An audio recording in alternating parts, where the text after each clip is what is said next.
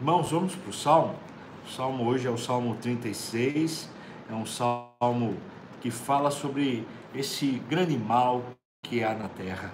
Os primeiros quatro, quatro versículos falam sobre a responsabilidade humana a respeito do mal que nós vivemos. Veja que diz assim: é um salmo de Davi falando sobre a malícia humana e a benignidade divina.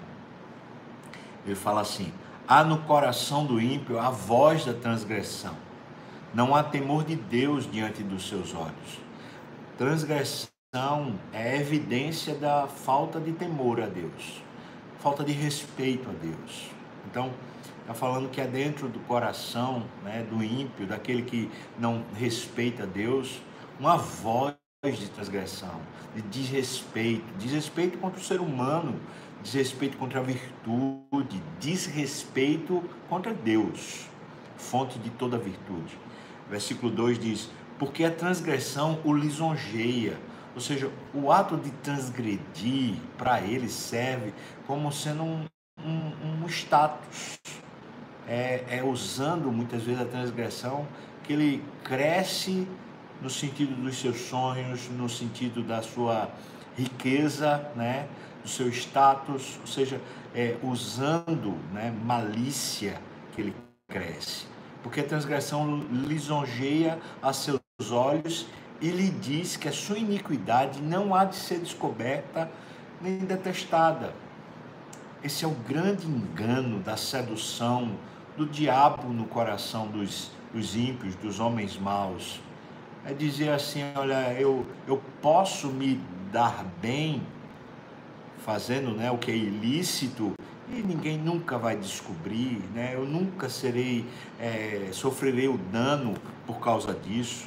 Versículo 3 diz: As palavras de sua boca são malícia e dolo, abjurou o discernimento e a prática do bem. Está aqui o ponto, porque existe tanto mal, porque nesse assédio por, por enriquecer ou por se tornar grande aos seus próprios olhos, aos olhos da sociedade, muitos homens, muitos seres humanos, eles não veem limites, eles, né, eles abrem mão do bem, abrem mão do que é reto, do que é correto, do que é moral, né? Eles têm malícia, engendros tortuosos dentro do coração. Versículo 4, ainda nessa, nessa perspectiva, fala: No seu leito maquina a perversidade. Ou seja, enquanto a sua mente deveria repousar, eles estão pensando como eles podem ah, ganhar mais, como podem é, passar por cima de leis, por cima de coisas justas, retas, a fim de se favorecerem ilicitamente. Detém-se em caminho que não é bom, não, não se despega do mal. Ou seja, vão fazer o que não presta e seguir nesse caminho. Daí a fonte de todo o mal. Isso nasceu na queda, na transgressão do Éden, quando Adão e Eva fugiram da, daquilo que Deus né, queria dar para eles, quando Adão e Eva decidiram que eles poderiam ser donos do seu próprio saber, de discernir o que é bom e o que é mal para si mesmo. Então, a partir daquela aquele ato de arrogância, de, de ser dono do próprio nariz, surgiu esse tipo de caminho no coração do homem. E a partir desse caminho de desrespeito a Deus, vem toda a maldade na raça humana, toda a tragédia na história. Tá aqui a explicação, né? é, Deus soberano, Senhor, ele fez no homem a imagem de Deus. E deu sempre ao homem o direito de escolher um relacionamento com Deus. E assim o homem decidiu, em vez de se relacionar com Deus, definir o que é bom para si mesmo, essa independência de Deus, ruiu no coração do homem, né?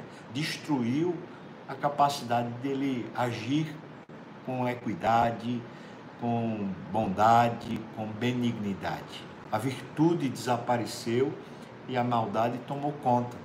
Está aqui, consequência do nosso, da nossa, de estarmos longe de Deus, né? A nossa distância de Deus é isso, é todo esse mal.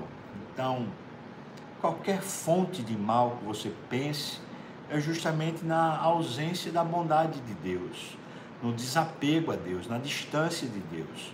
E sabe o que é importante a gente pensar aqui, irmãos, é que nenhum de nós, né, está longe disso. A gente pode sofrer essa mesma coisa. A partir do versículo 5 até o versículo 10, Davi começa a colocar o contraponto disso, né? Ele fala: "A tua benignidade, Senhor, chega até os céus". Não tem limite, é isso que ele quer dizer. Até as nuvens a tua fidelidade.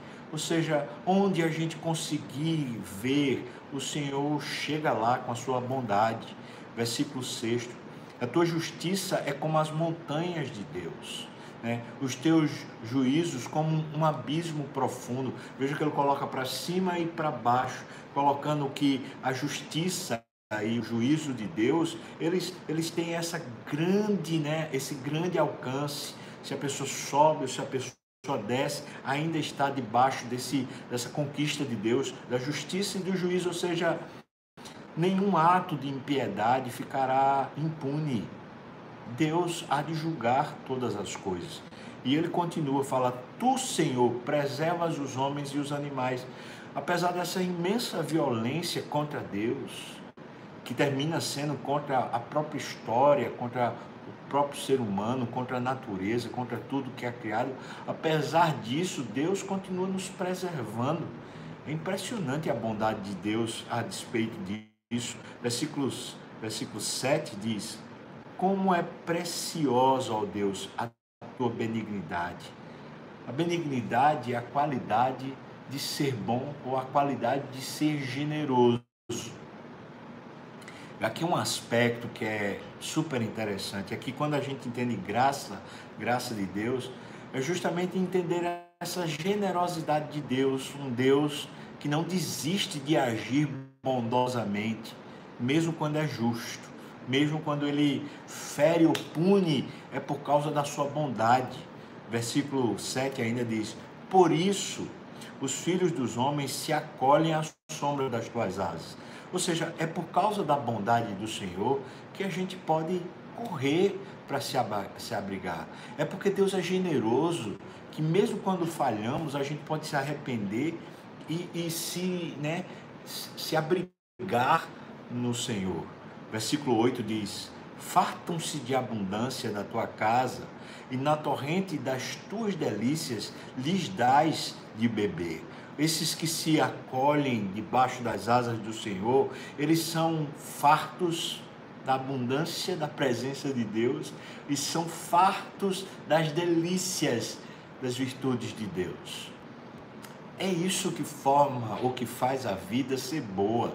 Porque nesse mundo onde existem tantos ímpios, tanta maldade preenchendo a terra, a gente precisa de um abrigo, e o abrigo vai ser dentro de nós mesmos, à medida que Deus nos sacia, que Deus, com a sua abundância, com a sua benevolência, com essa generosidade, Ele enche o nosso coração. Versículo 9 diz: Pois em ti está o manancial da vida, na tua luz vemos a luz. Eu vou repetir. Pois em ti está o manancial da vida, na tua luz vemos a luz. Versículo 10. Continua a ter tua benignidade aos que te conhecem e a tua justiça aos retos de coração. Ah, essa, essa imensa generosidade, ela continua a esses que buscam o Senhor, né? A esses que estão se acolhendo no Senhor. Ou seja, deixa eu dizer isso com ah, meu Deus, como isso é precioso, como isso é rico, não é? Podemos contar com a generosidade de Deus. Deus é bom demais, né?